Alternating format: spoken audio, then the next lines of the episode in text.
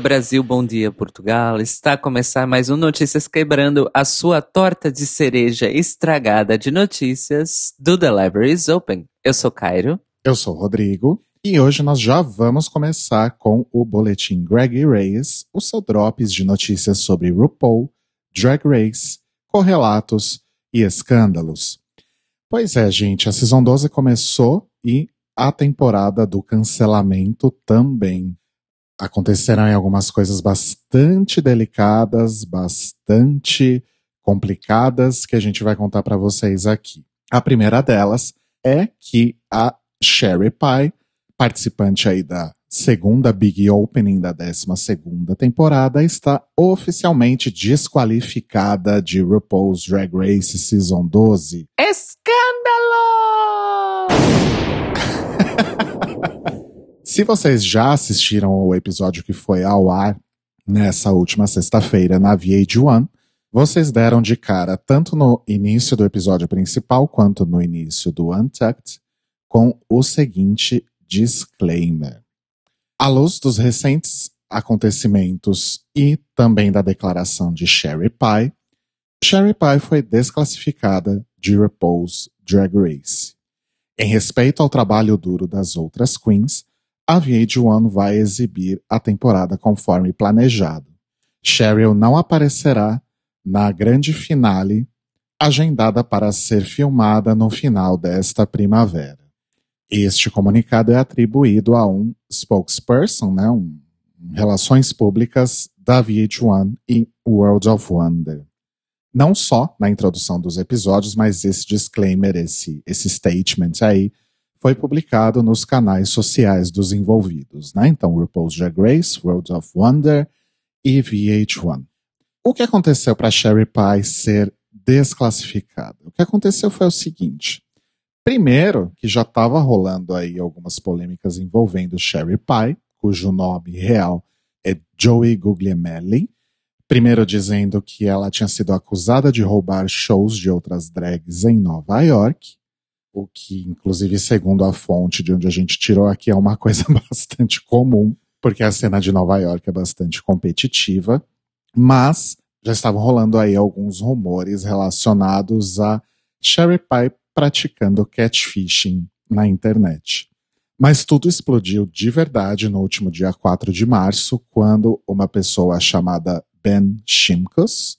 Acho ok falar o nome dele, porque ele postou publicamente, né?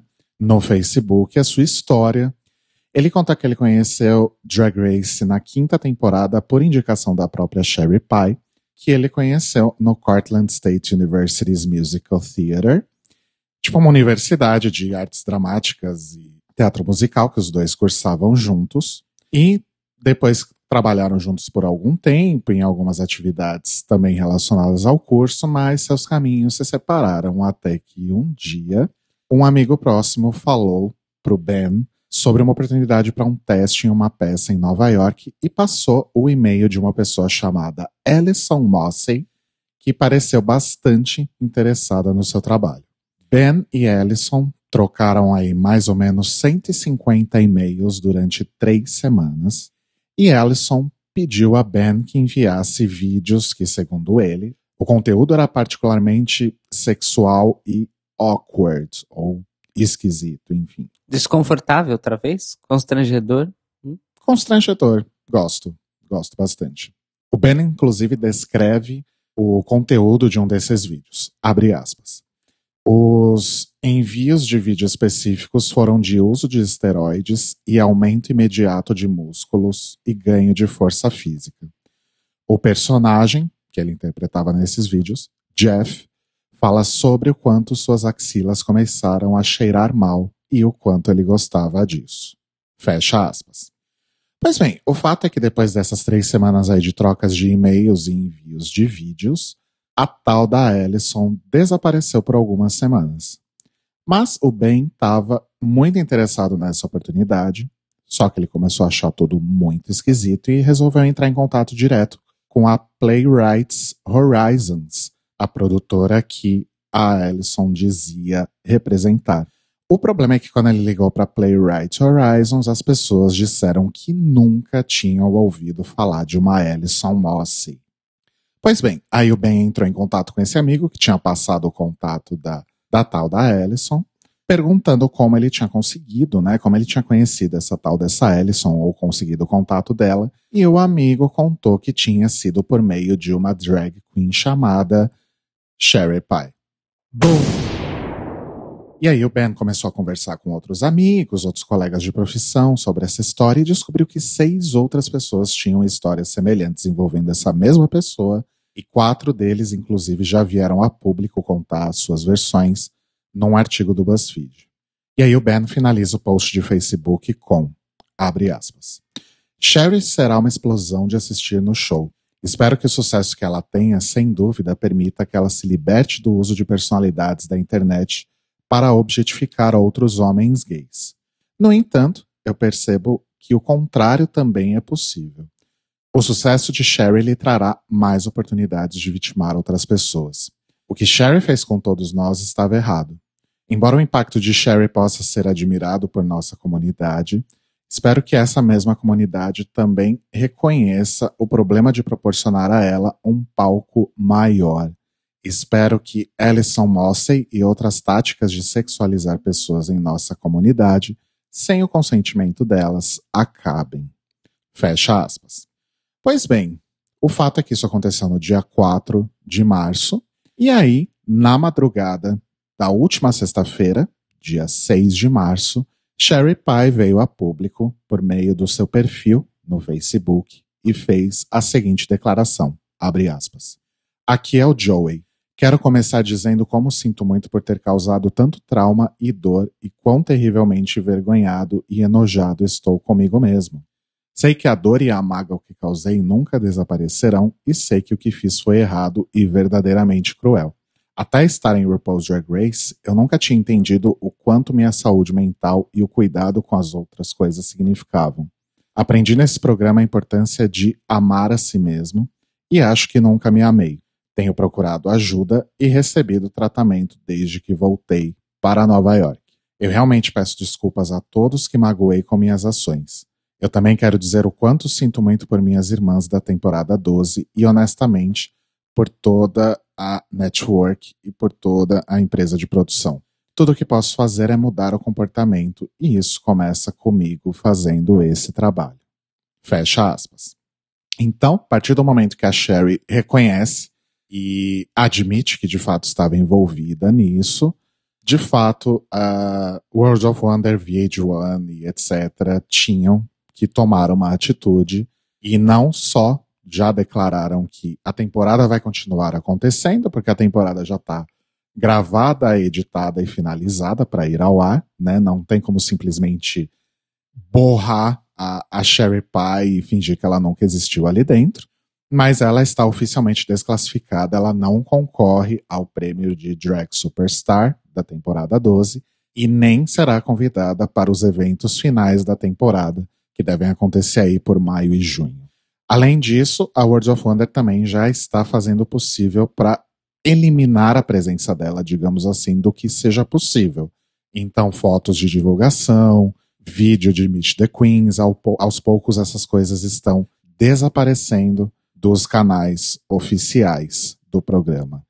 Então, bastante pesado e eu acho que todo mundo já deve ter assistido esse segundo episódio da, da 12 temporada com um certo ranço e também com uma, acho que talvez com uma certa pena, não sei, porque apagando totalmente a existência da pessoa e todas as coisas que ela fez, quando a gente olha para Sherry Pie como uma drag queen, como uma performer, uma artista, ela realmente parece ser muito boa, né? É pena que tem um, um, uma pessoa que cometeu crimes, porque são crimes, e não são crimes dispensáveis, são crimes muito, muito repreensíveis.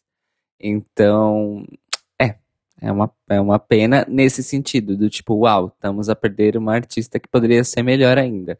Mas não é porque é uma pessoa que agiu de forma horrível e vai precisar pagar as suas dívidas, vamos dizer assim, né? Exato. Eu só espero que ela realmente esteja procurando por ajuda profissional e tudo mais, porque, de fato, eu acho que isso é uma etapa e uma decisão muito importante depois de tudo isso que aconteceu. E ela vai ter que mudar de carreira. Provável. E de cidade, e de círculos, enfim. É complicado. É complicado, mas é aquilo, né, amores? A gente. Eventualmente, uma hora a gente assume as consequências do que a gente faz. Porém, amores, a Exposed Party não acaba aí. Temos também informações sobre outra drag queen da Season 12 que apareceu na primeira Big Opening da temporada, que é a Brita, também conhecida como Brita Filter, seu nome original de drag. Resumindo, em 2018 surgiu um post no Facebook, o nome da pessoa foi protegido, e essa pessoa se identifica como ex-drag daughter da Brita, e ela disse que conheceu Brita em 2015, depois de ter visto um dos seus shows, e aí foi conversar com ela se ela poderia ajudá-la, se a Brita poderia ajudá-la a se montar, porque ela queria se tornar uma drag queen. E a Brita falou: claro, faz o seguinte: você vai ali, compra essa, essa e essa outra make, e aí depois você vai lá em casa e eu te mostro como se maquiar e se montar e tudo mais. Aí o, o moço foi lá, comprou essa, essa e essa maquiagem, foi lá na casa da Brita e a Brita a maquiou. E, e ela conta que depois, conversando com outras pessoas, as pessoas sempre perguntavam: mas por que, que a Brita pediu para você comprar esse específico tom de base se não é adequado para sua pele? É mais adequado para a pele dela, na real. E não deu outra. Depois que a Brita terminou de maquiar o garoto, ele foi pro banheiro é, se montar, né? Colocar o. vestir o look. E quando ele voltou, a tal da base, ou o que fosse, tinha sumido da bolsa dele e tava escondidinha ali num cantinho da cômoda da Brita. Aí ele falou: ah, nice try. Foi lá, pegou de volta, colocou na bolsa, vida que segue. Foram pra boate, Brita se apresentou, o moço ficou um pouco bêbado, morava longe, a Brita falou: "Vamos lá em casa, dorme lá em casa e tá tudo bem, dia seguinte você vai para casa com mais segurança, né?" Aí ele falou: "Ah, tá bom." Chegou na casa da Brita e a Brita falou: "Olha, esse sofá é super desconfortável. Faz o seguinte, dorme na minha cama comigo que é mais confortável." E o garoto: "Tá, tudo bem, vamos lá." E aí o garoto acordou no meio da noite sendo sexualmente abusado por Brita. Gente, tá difícil, hein? Dia seguinte ele foi embora. E, e aí vem uma parte um tanto quanto delicada da história. E até onde eu saiba, a Brita nunca se pronunciou sobre esse assunto. Pelo menos eu não achei nada. Se essa Exposed Party continuar, uma hora isso vai aparecer. Mas o fato é que o rapaz diz que um, que ele quis dar o benefício da dúvida para Brita, ela pediu desculpas e tal, e ele quis continuar saindo com ela e sendo a drag daughter dela, porque isso era uma forma de criar um espaço e, e um, um networking para ele dentro da cena drag de Nova York. Mas aí o fato é que, segundo o rapaz, a Brita meio que começou a, a dar um ghosting nele, né? Mas ainda assim ele era drag daughter e quando ele ia performar em algum lugar, a Brita falava: Olha só, se você não fizer uma boa performance, pode esquecer essa palhaçada de ser minha drag daughter. Ou então, quando ia apresentar ele para as pessoas, falava, ah, ela é minha drag daughter. Mas assim, só quando performa bem, né? Quando não, não é. E aí, meio que é isso, gente. o lance da Brita. Eu acho que tem um pouquinho aí de, de abuso de poder, mas o que eu acho mais complicado é justamente o, o abuso sexual. Eu queria muito que essa da Brita acabasse por se revelar não verdadeira. Eu queria muito. É, não estou dizendo que não é, porque até onde nós sabemos é, mas eu queria muito que não fosse. Mas enfim. Exatamente. E se ela vai se pronunciar também, né? Sim, exato. Que acho que isso que é o mais importante. Assim como a, a, a Sherry se pronunciou. E não acabou, amores. Tem outras duas queens que a gente não vai entrar em detalhes, porque a gente não tem os recibos. Mas assim que a gente conseguir, a gente pode falar a respeito. Mas há rumores aí de que Aidan Zane e Talia Sim teriam feito declarações transfóbicas, mas eu não vou entrar em detalhes porque eu não tenho nada, por enquanto. Mas tá brabo, hein? Olha, essas duas aí, como ainda tá no campo do rumor, eu não estou a considerar. Uhum. Eu tô só de olho, esperando cair alguma coisa aqui que comprove.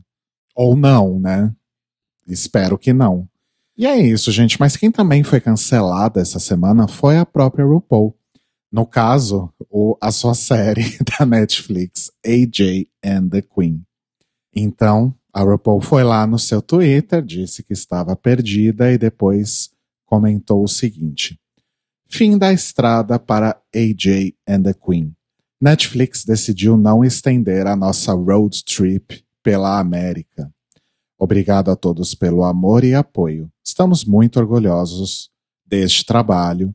E aí marcou várias arrobas aí de pessoas envolvidas é, no elenco e na produção. JJ and the Queen.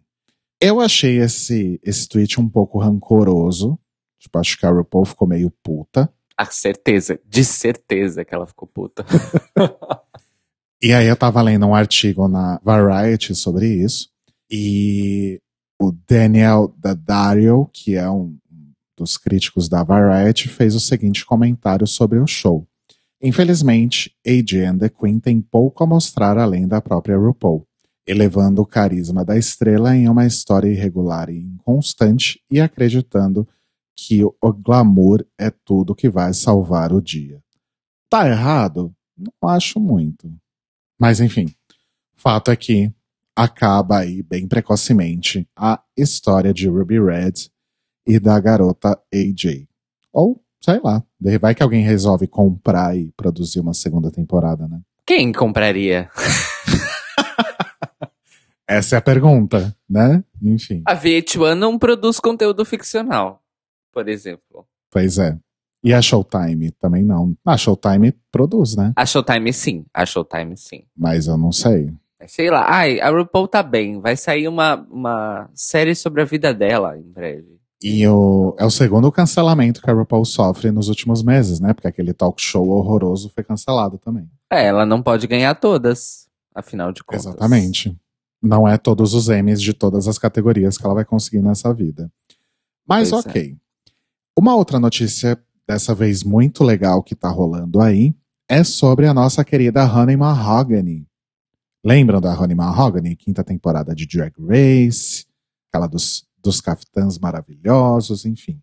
Fato é que nos últimos anos a Honey Mahogany tem se envolvido muito na política. Ela é do estado da Califórnia, então ela está muito envolvida com as questões ali de São Francisco e principalmente das áreas mais LGBT de São Francisco, que deve ser 90% da cidade. Não, mentira, não é, não é assim também. Mas Outra coisa muito importante também, nos últimos anos, a Honey Mahogany se identificou e saiu aí do armário como uma mulher trans, que é uma coisa que eu acho que não foi muito divulgado nos últimos tempos. Mas enfim, fato é que tá rolando aí uma notícia dizendo que a Honey Mahogany fez história ao ser a primeira mulher negra e trans a ser eleita a um cargo político na Califórnia. Eu fui dar uma olhada nas, nas notícias e a gente sabe que eleições nos Estados Unidos, independentemente do cargo, são coisas um tanto quanto complicadas, para o Congresso também, mas o que eu entendi foi o seguinte: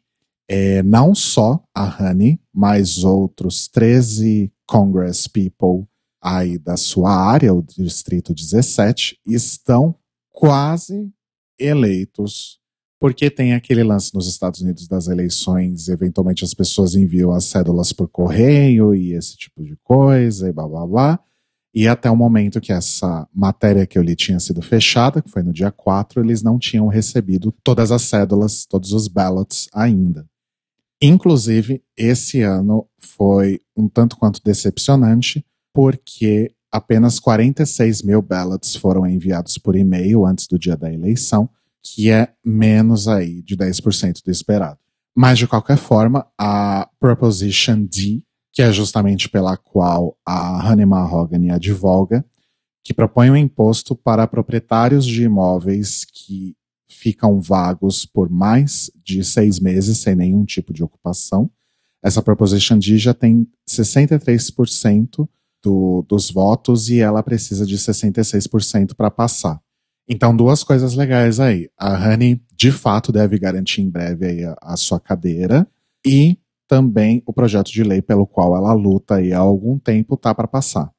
Então, de fato, Honey Mahogany arrasando muito e fazendo história, sim, na Califórnia, principalmente pelo fato de ser uma mulher negra e trans. Então, palmas para Honey Mahogany, que ela merece e muito. Vamos ver se saem aí atualizações sobre isso nos, nos próximos dias, né? A gente vai ficar de olho aqui para contar para vocês. E, para terminar o Greg Race, a gente conta que aquele projeto flopado do ano passado, chamado Drag Me Down the Aisle, que envolvia aí participações de Jujubee, Alexis Michelle, Thorgy Thor e Bibi Zahara Benet, está de volta.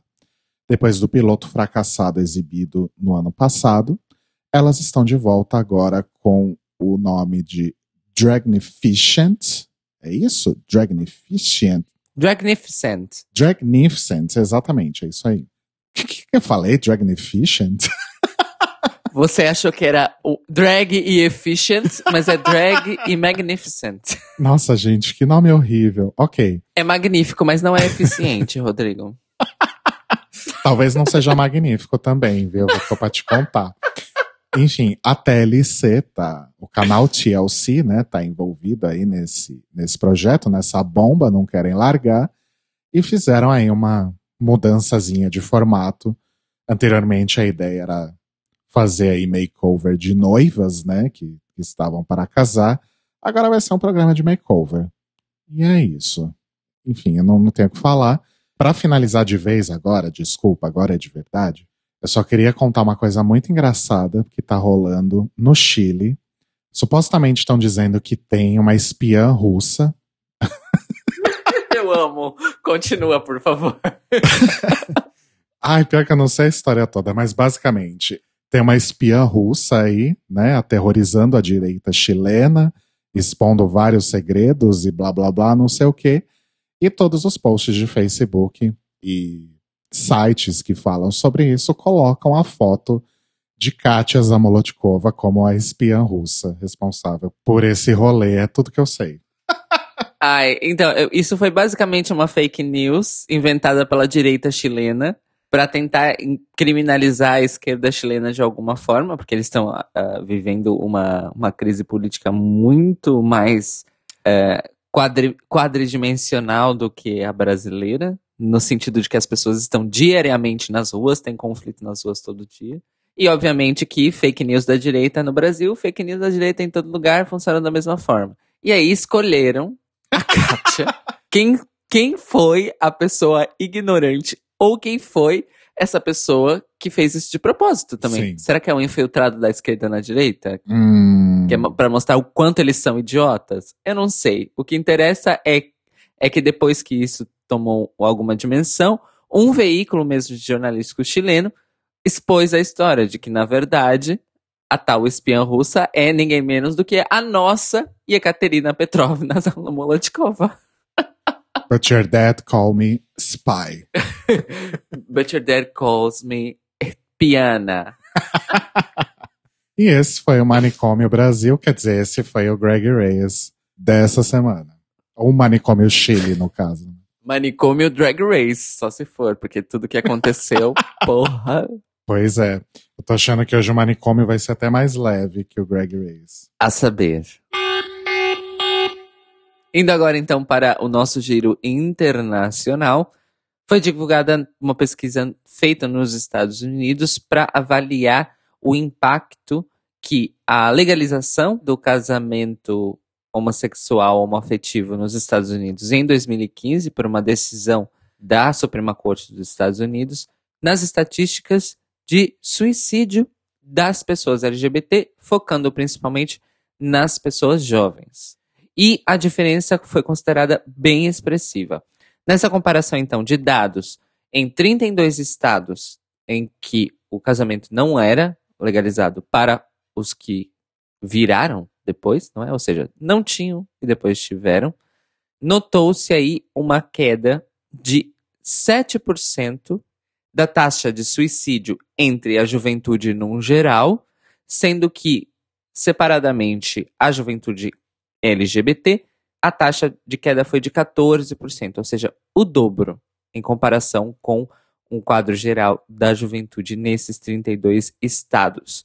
Essa comparação é feita de 2009 e 2019 para também analisar a questão do impacto longo, não é? Não é só o primeiro ano depois da decisão, mas esses quatro anos seguintes.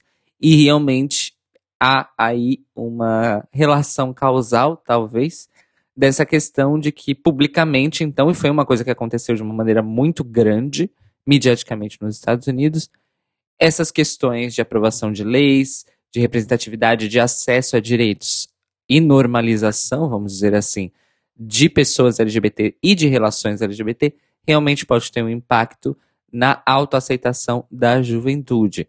Vale lembrar que nos Estados Unidos, especificamente, as duas maiores causas de mortes entre adolescentes LGBTs são homicídio e suicídio, nessa ordem.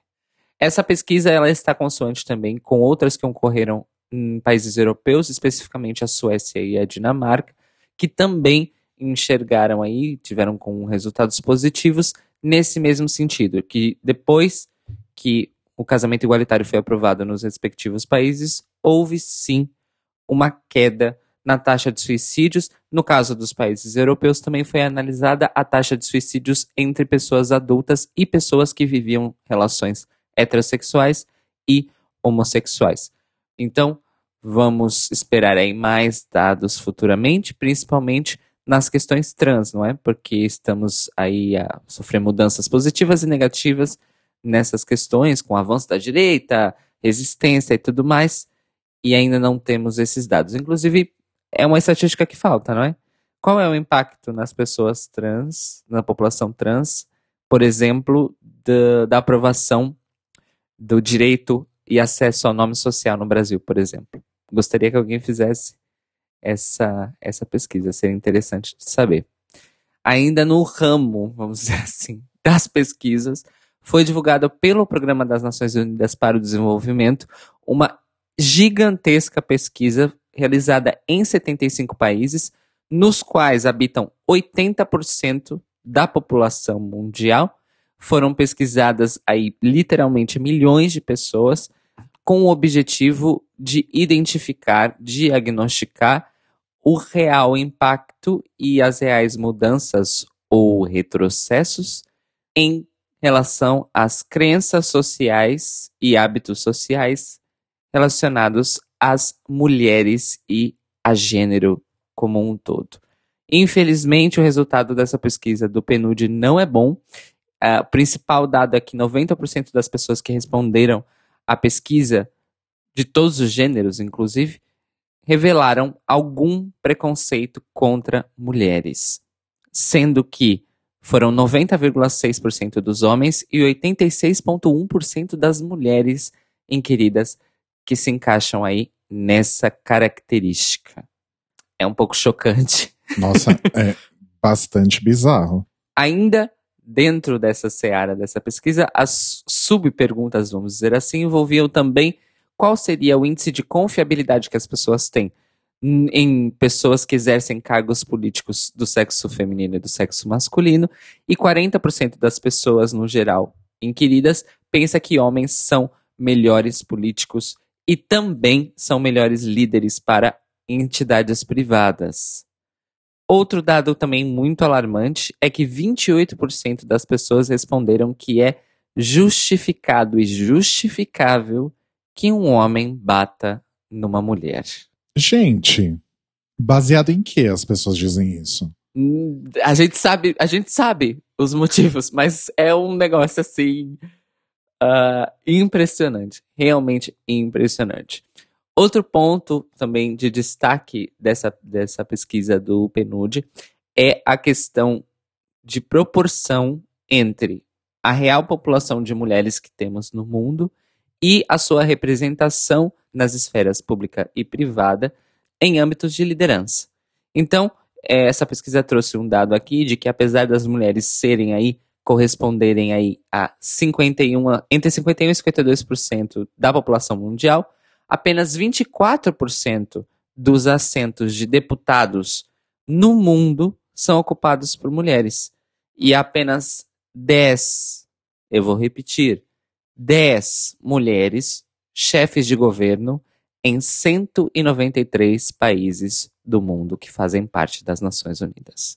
No mundo das empresas, no mundo do trabalho, a discrepância da remuneração mantém-se, aqueles dados que a gente sabe, não é que uma mulher pode ganhar até menos da metade, até 40% do que um homem na mesma posição, nas mesmas funções e no mesmo cargo. E a questão dos cargos executivos também é muito preocupante. Dentre as 500 maiores empresas do mundo em valor, não é realmente em lucro, em faturamento, menos de 6% dos executivos são mulheres. Então, o objetivo final do PNUD com isso é demonstrar que, apesar de uma percepção geral, entre muitas aspas aí, de que o machismo estaria a diminuir numa escala global, os números recolhidos pelas Nações Unidas mostram o contrário, de que ainda existe muita discrepância entre discursos e reflexões midiáticas, principalmente, e realidades que são mantidas aí, né, no, no pé no chão, pelas crenças sociais que as pessoas têm em relação às mulheres. Ou seja, está diminuindo para quem? A gente sabe para quem, mas fica aí a reflexandra para esse 8 de março, que inclusive foi ontem, não é? O Dia Internacional da Luta das Mulheres. É isso que eu ia mencionar, que esse episódio está indo ao ar justamente um dia depois do Dia Internacional das Mulheres. E a gente continua vendo, pelo que eu já vi, assim, né? A gente está gravando no sábado, então a gente deve ver mais coisas aí amanhã. Mas as campanhas continuam naquelas de dar parabéns e oferecer flores para as mulheres, né? Eu, post, eu retuitei uma, um fio ontem, ou anteontem, não sei, que foi um recolhido que uma pessoa fez das campanhas e eventos mais absurdos aqui de Portugal para o 8 de março. É tragicômico, gente. Se vocês acham que, que é só no Brasil que rola essas coisas, infelizmente não. Infelizmente não. Para terminar então o nosso giro internacional, uma notícia muito curiosa. Nós havíamos comentado aqui, uh, creio que no ano passado, algumas declarações polêmicas do presidente da Kunlun Tech, que era até a semana passada a controladora atual do Grindr, não é? O maior aplicativo de encontros para homens que fazem sexo com homens do planeta. Depois de uma decisão do Comitê de investimento estrangeiro nos Estados Unidos, que é onde reside de fato a empresa, a Kunlun foi obrigada a vender o aplicativo e ele foi finalmente comprado por 608,5 milhões de dólares para uma empresa norte-americana chamada São Vicente Acquisition, que é uma holding aí de administração de empresas, não é? E, e assets e essas coisas aí do mundo empresarial. Então, a partir de agora, a São Vicente Acquisition detém 98,59% de poder dentro do Grindr, sendo que esses menos de 2% excedentes aí pertencem a um grupo de pessoas que de fato fundou e desenvolveu o aplicativo aí originalmente e que não cumprem mais nenhuma função, não é nenhum cargo dentro do Grindr. Eles realmente são só acionistas de origem. O que me deixa um pouco com uma impressão de hipocrisia. Eu entendo a intervenção do Comitê de Investimento Estrangeiro dos Estados Unidos, porque a empresa existe lá, né? Então, essa é entidade que tem que regular as atividades da empresa. Mas houve aí, quando a Kunlun adquiriu o Grindr, houve aí uma comoção entre os usuários de que, ai meu Deus, empresários chineses vão ter acesso a dados pessoais e sensíveis informações privadas de milhões de usuários do Grindr. Mas até o momento estava todo mundo muito de boa, cedendo os mesmos dados para uma empresa dos Estados Unidos. O país que literalmente espionou o mundo inteiro durante duas ou três décadas que a gente sabe, que a gente sabe. Ou seja, não entendi o duplo padrão. Mas enfim, é isso que está acontecendo. O Grindr então voltou a ser controlado totalmente por entidades dos Estados Unidos. E assim termina nosso giro internacional de hoje. Independente de quem esteja responsável pelo controle da empresa e do serviço, acho que um dos grandes problemas é que as pessoas realmente não se importam em, em fornecer dados ou ler políticas de privacidade, né? Absolutamente não. Desde que o serviço esteja servindo, funcionando para elas, elas estão ok com fornecer as informações, não é verdade? Vamos agora então para a nossa editoria de entretenimento, começando então com uma notícia bastante positiva e interessante em relação à representatividade, é que a animação infantil Clifford the Big Red Dog, ou melhor, o seu reboot, né, que foi feito aí recentemente pela PBS e pela Amazon Prime, com uma nova animação e novas vozes, trouxe aí a cena personagens que são um casal de mulheres lésbicas. A PBS é muito conhecida lá nos Estados Unidos por ser uma network de programação educativa, seja lá o que isso quer dizer. É a única rede de TV pública dos Estados Unidos. Eles são tipo a, a TV Brasil ou a TV Cultura. É isso que eu ia falar. Eles são muito similares ao que a gente tem aqui na TV Cultura, né? Que é, de fato, uma programação que tem um outro tom, não, não só necessariamente de entretenimento. E, enfim, o fato é que no episódio chamado The Big Red Tomato, Dogbot, trouxe aí essas personagens que são um, um casal de mulheres uh, lésbicas e que tem uma filha. Então, elas são convidadas aí para jantar com a Samantha, que é a amiga da Emily, que é filha dessas duas mulheres, e a Emily se refere a ela como My Two Moms, ou Minhas Duas Mães. E a PBS está realmente engajada nisso, de criar uma programação que traga personagens LGBTQ e que rendam aí uma maior representatividade na, na programação da, da rede. E segundo o Daily Wire, que foi de onde a gente pegou essa, essa notícia, isso é de fato uma uma trend, trend alert, né? Uma tendência aí na televisão de alguma forma que começou em 2014 no Good Luck Charlie da Disney, que também mostrou aí um, um casal de, de mulheres lésbicas. A animação Arthur, também da PBS, que no ano passado mostrou o personagem saindo do armário e, e, se casando né, com seu parceiro. A gente até chegou a falar disso aqui no Notícias Quebrando na época, e um outro show da Disney chamado Andy Mac, que mostrou aí um casal de adolescentes gays. E depois o reboot de Rocco's Modern Life, trazendo aí uma storyline com um personagem transgênero. Então, bastante interessante aí essa movimentação.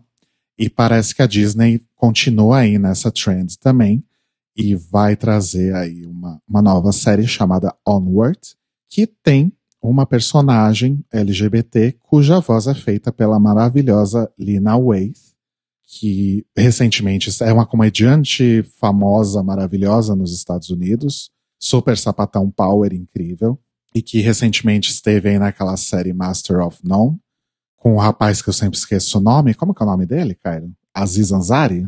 Aziz Ansari, o próprio. Aziz Ansari. E foi jurada de RuPaul's Drag Race ano passado, né? Na Season 11 ela esteve lá no, no painel de jurados.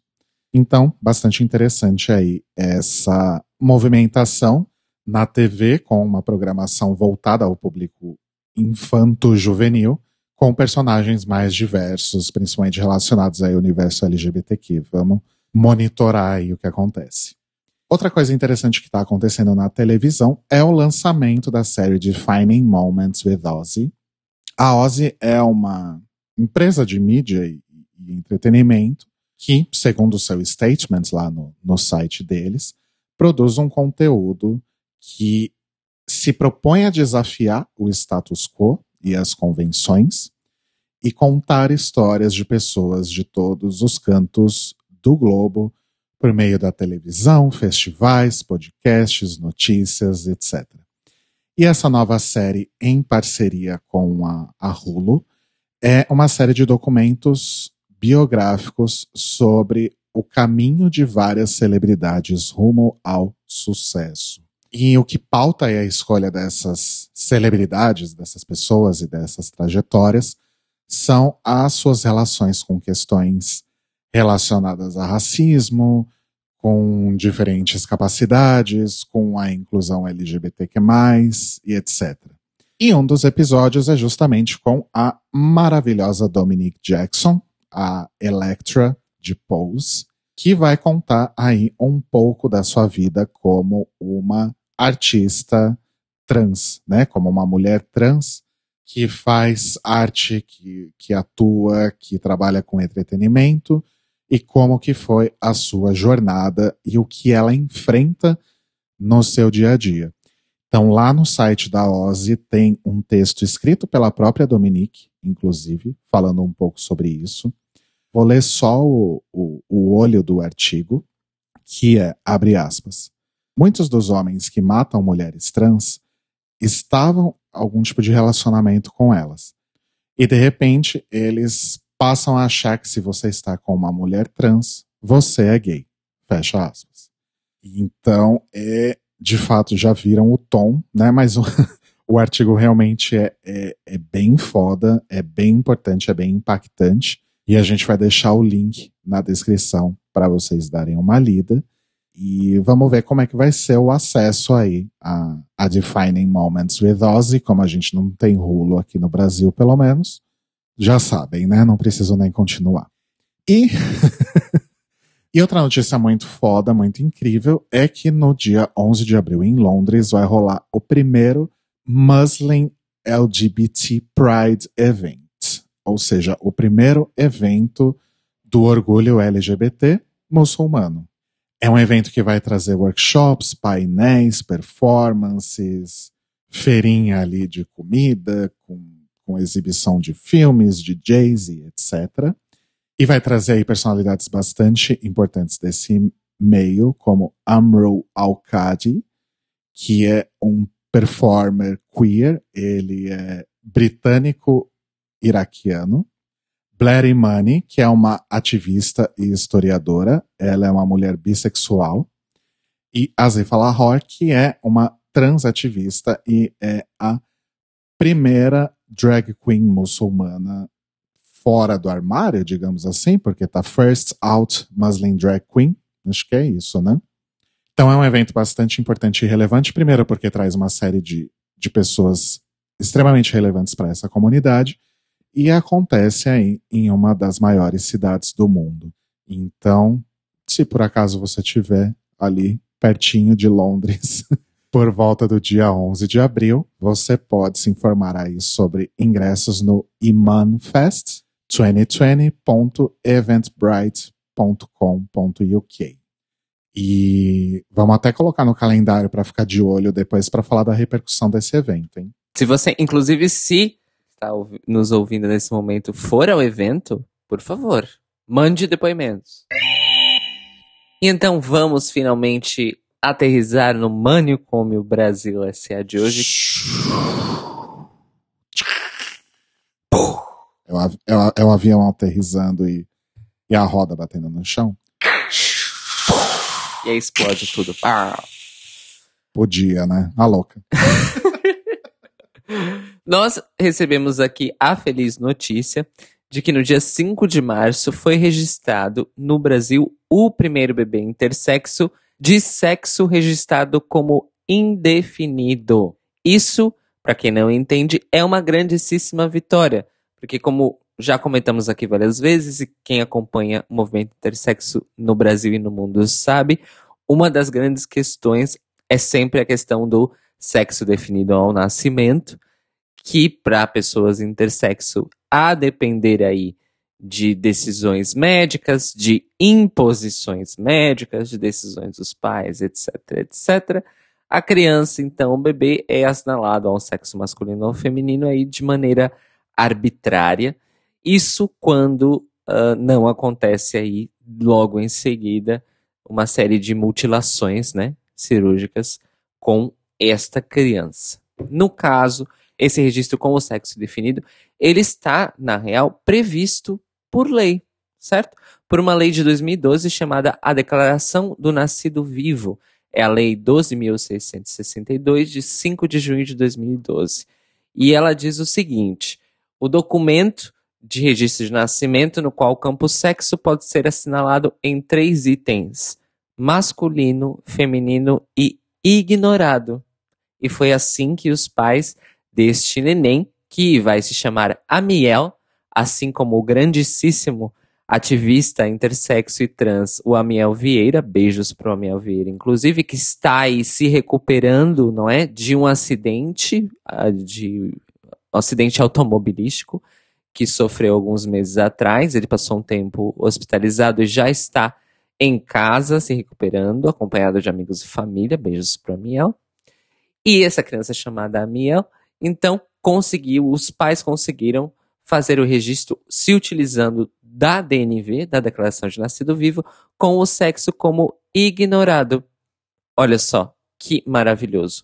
Isso vai proteger a criança aí de quaisquer tipo de, vamos dizer assim, posições médicas que tentem fazer para os pais para que algum tipo de cirurgia, entre aspas, porque isso é uma mutilação, seja feita com a criança e os pais possam aí guiar a criança e fazê-la entender a sua identidade no futuro e então ela vai se descobrir. Afinal de contas, em relação a corpo, em relação à mente, em relação a tudo, sem nenhum tipo de imposição, já começando no seu primeiro documento, que é a certidão de nascimento. Isso é um pouco chocante saber que nós temos uma lei desde, desde 2012 no Brasil que permite isso, e só em 2020 é que ela foi utilizada pela primeira vez num caso de um bebê intersexo. Mas ficamos felizes e esperamos que isso seja divulgado num nível em que pais de, de bebês intersexo no futuro possam também fazer uso dessa legislação uh, nesses termos para proteger justamente o bebê, a criança, quem quer que ela seja. Então, um beijo para esse novo, para esse nosso novo Amiel ou nova Amiel que surgiu, não é? E um grandíssimo abraço para os pais por essa conquista aí, vai ficar marcado na história LGBT do Brasil com certeza. Beijos para a Miel, que tem uma vida maravilhosa. E beijos para a Miel, que inspirou este novo, novo Amiel para que se recupere bem do seu acidente. Olha, já dois Amiel, dois Amiels. Amiéis. dois Amiéis que fizeram história. Olha Exato. que esse, no, esse nome é abençoado, hein? Arrasou. Tô começando a achar. Outra notícia boa, o Manicômio Brasil ele, ele tá, tá positivo. Eu falei que ele tava melhor que o Greg Reyes essa semana? Tá, de fato. Trocou o clima, né? Inverteu o clima hoje. Muito bem. Todo mundo ficou sabendo durante a semana que no último domingo, dia 1 de março, foi ao ar no Fantástico mais uma das grandes reportagens aí lideradas pelo Drauzio Varela, e essa reportagem especificamente fala sobre populações trans no sistema carcerário. A origem da reportagem é o trabalho que próprio Drauzio Varela faz desde o final dos anos 80, inclusive, começo dos 90, junto dessas populações trans nos presídios, principalmente de São Paulo. Uma das entrevistadas, que é a Suzy Oliveira, que está então encarcerada no famoso presídio de Pinheiros, em São Paulo, chamou muita atenção porque a Suzy acaba por revelar nessa reportagem que fazem oito anos que ela não recebe nenhuma visita, nem de amigos, nem de família, nem de ninguém. E então acontece aí um momento com, com o Dr. Drauzio e eles acabam por se abraçar. E o momento comoveu a internet. Eu não vou dizer o Brasil, gente, porque o Brasil não é confiável. Eu vi o que a internet falou, não o que o Brasil falou. Então a internet aí se comoveu bastante. É, várias análises foram feitas de que, meu Deus, a desumanização das pessoas trans é tão grande que um homem numa posição de poder abraçar uma pessoa trans, uau, né? Que momento. Mas, de fato, o foco se manteve realmente na própria história da Suzy e das outras detentas que foram entrevistadas pelo Drauzio. E o que aconteceu? A Secretaria de Administração Penitenciária do Estado de São Paulo acabou, no dia seguinte mesmo, no dia 2 de março, segunda-feira, por divulgar instruções para quem quisesse enviar cartas e correspondências para a Suzy, lá no presídio de Pinheiros. Foi um tweet, inclusive, um tweet, não é? Um, e uma postagem no Instagram super bonitas, com uma arte gráfica, não é? Um retrato da Suzy em formato de, de ilustração e todas as instruções certinhas para todo mundo que quisesse enviar a carta.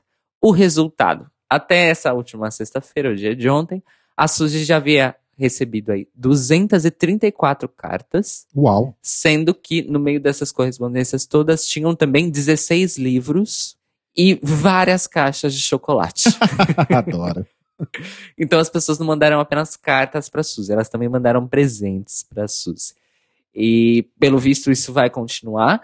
Já tem pessoas se organizando não somente para se mobilizar para fazer algo, algo, pela Suzy, mas também pela Lola, que, que, é uma que é outra protagonista da reportagem. No caso, a Lola ela termina a reportagem já no regime de uh, liberdade provisória. Então ela sai do, do presídio e vai morar com os pais, só que quando ela mora com, com a família, ela é obrigada a se esconder, porque a família simplesmente não aceita a questão de gênero dela.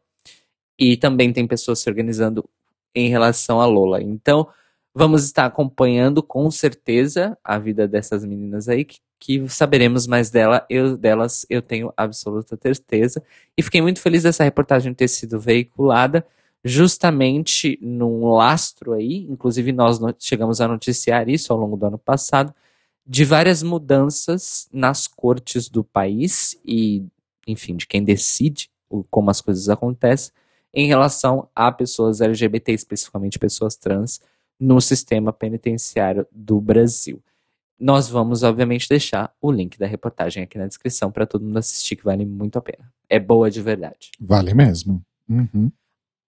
Nós tivemos o um anúncio, então, nessa última sexta também, do lançamento da série documental Marielle, o documentário, que é uma produção original do Globoplay, a plataforma de streaming do Grupo Globo, que terá seis episódios, entre 40 e 65 minutos, e estarão todos disponíveis a partir do dia 13 de março, que é um dia antes de quando se completam aí dois anos exatos da execução da Marielle e do Anderson.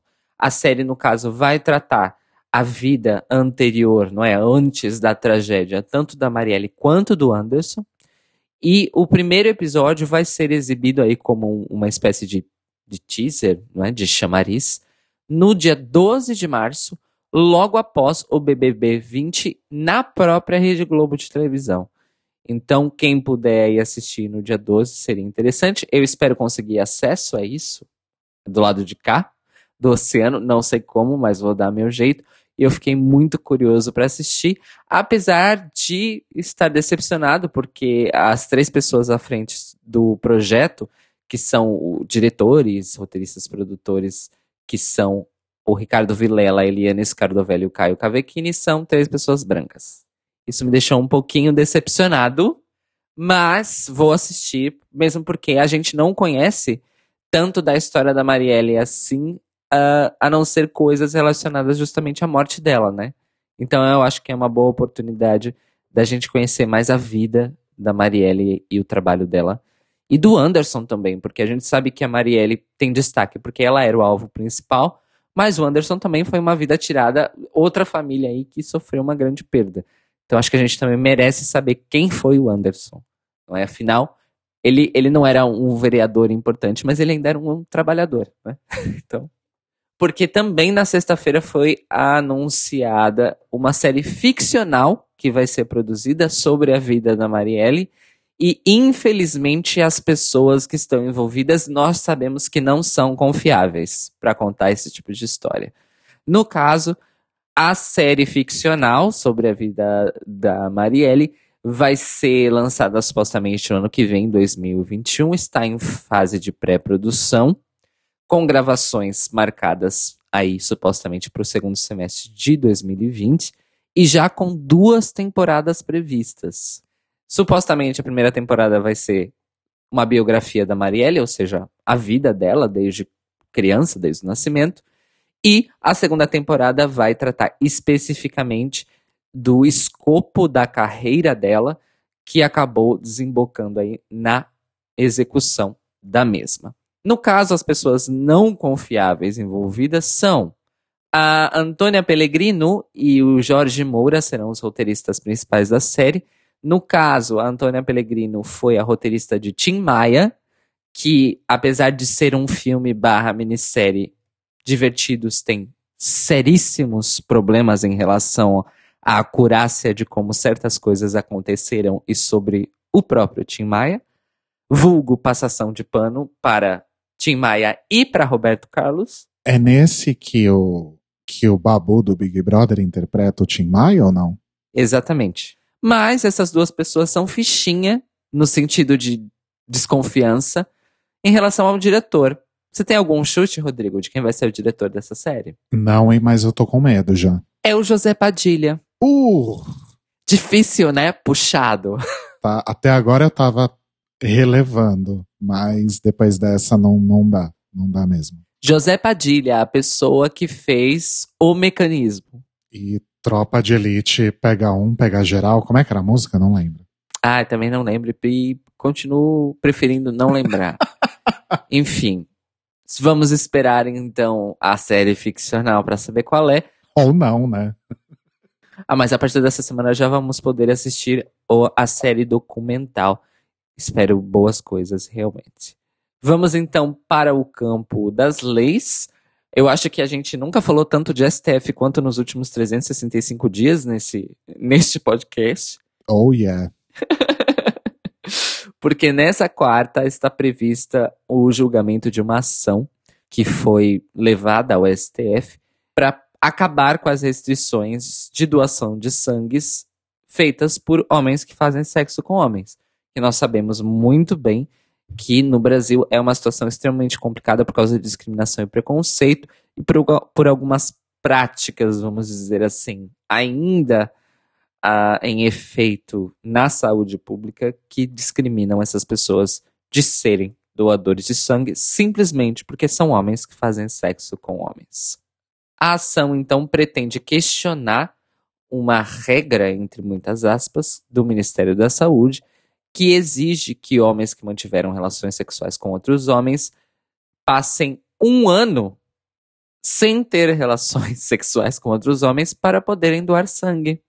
Segundo a associação Equal Blood, essa portaria do Ministério da Saúde que estabelece essa restrição, ela desconsidera, primeiramente, o detalhe de que se as pessoas só tiveram relações sexuais com preservativos, elas não apresentam nenhum risco.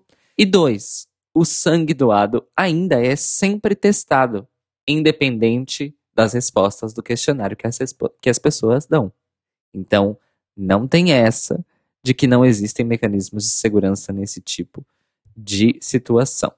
Vamos esperar então e vamos aguardar e vamos acompanhar. Na semana que vem falaremos mais sobre o assunto aqui no Notícias Quebrando, com certeza. Vamos entrar na parte triste então do Manicômio Brasil, que está curta, ainda bem. E essa é especial para os nossos e para as nossas ouvintes de Salvador. Nós recebemos a triste notícia no domingo 1 de março, de que o Espaço Cultural Caras e Bocas, que era um dos bares LGBT mais conhecidos da capital baiana, anunciou o fechamento das portas nessa semana. A Rose Silva, que é uma das proprietárias da casa, anunciou nas redes sociais, tanto pessoais dela quanto do próprio espaço, que no dia 1 de abril se encerrarão as atividades do bar. Ele existe há 16 anos em Salvador e no endereço atual que eles estavam, que fica no centro da cidade, eles estavam lá há um pouco menos do que dois anos. Segundo a própria Rosi Silva, também nessa mensagem, ela diz que isso tudo é resultado de oito meses seguidos em que eles sofreram 14 ataques por motivos de homofobia contra o espaço e contra clientes do espaço, a pedradas, a xingamentos, a várias coisas que aconteceram e que sempre que a polícia ou enfim a lei foi acionada para tomar alguma atitude durante esses oito meses e 14 ataques, absolutamente nada foi feito e ninguém foi punido.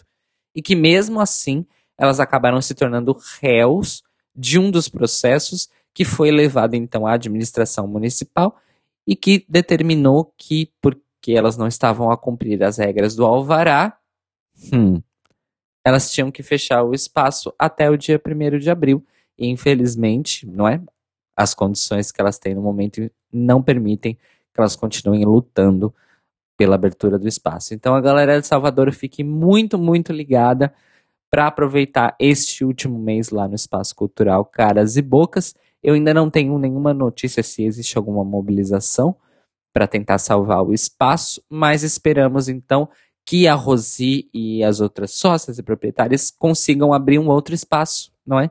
E manter aí uh, essa chama viva, por mais que seja num outro lugar. Nossa, gente, que coisa horrível isso. Péssimo, péssimo, péssimo, péssimo. 16 anos, gente, um bar LGBT fica aberto 16 anos no Brasil. Nossa, é, é, é um recorde. Porra. Imagina a, a louca que já foi o espaço LGBT mais famoso do Brasil, Malemar chegou a 20. pois é. E eu acho que o mais longínquo, e não era um bar, era um, uma boate mesmo, né? Um, um club. Acho que o mais longínquo foi o Nostro Mundo, né? A Nostro Mundo foi a única a única que superou os 20 anos de existência, e agora nós temos a Blue Space. E eu acho que o bailão também deve estar chegando nos 20 anos, viu? Se não chegou já. Mas eu acho que vai ser agora, acho que vai ser nesses próximos anos.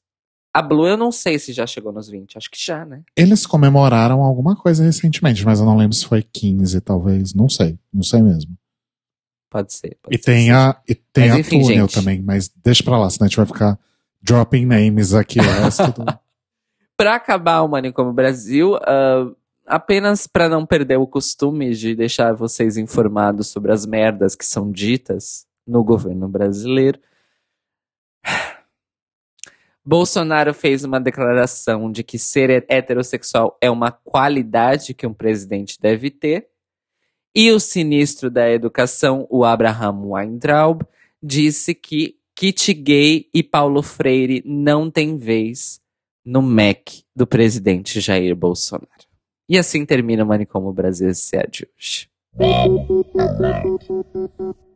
E o Notícias Quebrando teve informações do subreddit de RuPaul's Drag Race no Reddit, dos perfis de Twitter Chantei Fica Gay, Boy Underline Underline Underline Underline Troy e RuPaul, da Entertainment Weekly, da Variety, do 48hills.org, do Upworthy, do esquerda.net, da Exame, do Daily Wire, do Ozzy, do Twitter do Iman LGBTQ, do Twitter Allen Underline Pancake, da Folha, do G1, do Universa e do Observatório G.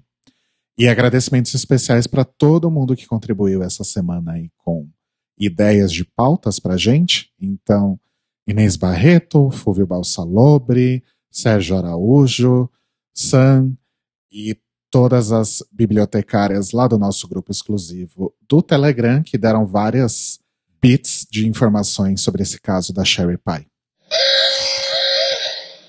E nas indicações, o que temos hoje, Rô? Olha, eu não tenho visto nada de muito interessante nessas últimas duas semanas, inclusive na, na semana passada que eu faltei. Eu, te... eu basicamente tenho visto Big Brother e semana passada eu e o Telo vimos Next in Fashion. Não terminamos ainda. Eu não vou falar sobre isso, por uma porque eu não quero indicar e outra porque provavelmente ele vai querer falar sobre isso. Mas eu ouvi alguns discos bons nesses últimos tempos, mas não tem nenhum que eu quero pensar falar bem rapidinho que eu ouvi o, o, disco do Vampire Weekend do ano passado, que eu não tinha ouvido ainda, que é bem legal. Ouvi o novo da Grimes, mas acho que você já falou, Cairo, ou vai falar em algum momento. Eu, eu não escutei, eu tô péssima de discos, gente. Eu tô muito desatualizada. Eu preciso me atualizar urgentemente. Eu não escutei o do Tame Impala, não escutei da, da Grimes. Eu tô atrasada. Eu vou deixar o da Grimes, então, para quando você ouvir. Se você quiser indicar, você vai saber falar sobre ela melhor que eu. Mas eu gostei, basicamente. Na verdade, eu preferi hoje, aproveitando aí esse, esse hype da Season 12, eu preferi indicar conteúdos de pessoas que são próximas a nós e que também fazem conteúdos muito legais sobre coberturas de RuPaul's Drag Race ou correlatos. Então, vou citar três pessoas que fazem isso no YouTube, que vocês já conhecem, ou pelo menos já deveriam conhecer nesse momento, que são a Dakota Monteiro, que está sempre aqui, Arroz de Festa, a nossa querida Lunática, também conhecida como Luísa, e o nosso querido Muniz, que está de volta aí com as reprises, já lançou aí a reprise do primeiro episódio da Season 12. Então, se você não está apreciando aí o trabalho desses outros produtores de conteúdo, you are not doing drag. É isso. A minha indicação de hoje também é uma indicação de amigos, mas não é só porque são amigos. Vejam bem. O Doctor Who Brasil soltou um especial no final do ano passado, chamado DQBR Cast Especial, O Legado de Dr. Ken. Amo! E eu só tive a oportunidade de escutá-lo recentemente, ou seja, na última semana, e fiquei absolutamente extasiado. E eu acho que neste episódio, nossos amados idolatrados Fred e Thaís, também conhecido como os Pavauches, se superaram. Absolutamente se superaram. Absolutamente se superaram. E também ficamos sabendo que a Globoplay, que a Globoplay entrou na dança de Dr. Ken. E teremos novidades maiores sobre isso em breve. Então, vão lá no Dr. Who Brasil, recuperem esse episódio, porque se vocês gostam de fanfics malucas como a nossa fanfic de Drag Race No Stars, vocês vão simplesmente amar o legado de Dr. Ken. É tão bom que você fica. Você sai do episódio desejando que tudo aquilo realmente fosse verdade. É maravilhoso. É absolutamente maravilhoso. E o Notícias Quebrando está disponível toda segunda-feira, logo de manhãzinha, estreando lá no nosso canal no YouTube, youtube.com barra The Libraries Open Podcast, e está disponível também no nosso site, thelibrariesopen.com.br e no feed, para você poder ouvir aí em qualquer dos seus agregadores de podcast preferidos, incluindo aí também Spotify, Apple Podcasts e Google Podcasts. E para falar com a gente e mandar aí a sua confirmação ou não confirmação de determinados boatos que correm a internet afora, ou mesmo para comentar este episódio, você pode ir lá em thelibrariesopen.com.br e comentar no post desse episódio. Além disso, pode mandar um e-mail para contato@thelibrariesopen.com.br e falar com a gente nas redes sociais. Somos arroba no Twitter e no Instagram. Também, sempre importante reforçar que no momento somos movidos a financiamento coletivo. Então vai lá em apoia.se barra The Open. Veja lá o que lhe interessa nas nossas recompensas e ajude como puder e se torne uma apoiadora do The Libraries Open. E nós nos ouvimos e nós falamos daqui a pouquinho, às 21 horas, horário do Brasil, ou meia-noite da terça-feira de Portugal, no episódio do The Libraries Open sobre a segunda Big Opening da 12 temporada de RuPaul's Drag Race. Esse episódio faz parte da campanha O Podcast é Delas, então teremos presenças ilustres no nosso episódio. E vai que tem alguma nova informação aí sobre Sherry Pie, Brita ou afins, para a gente já fazer uma exposição logo no início da semana, não é mesmo? Ih, vixe. Espero que não. Espero que esse caso acabe por aqui. e é isso, amores. Beijos e até daqui a pouquinho. Beijinhos.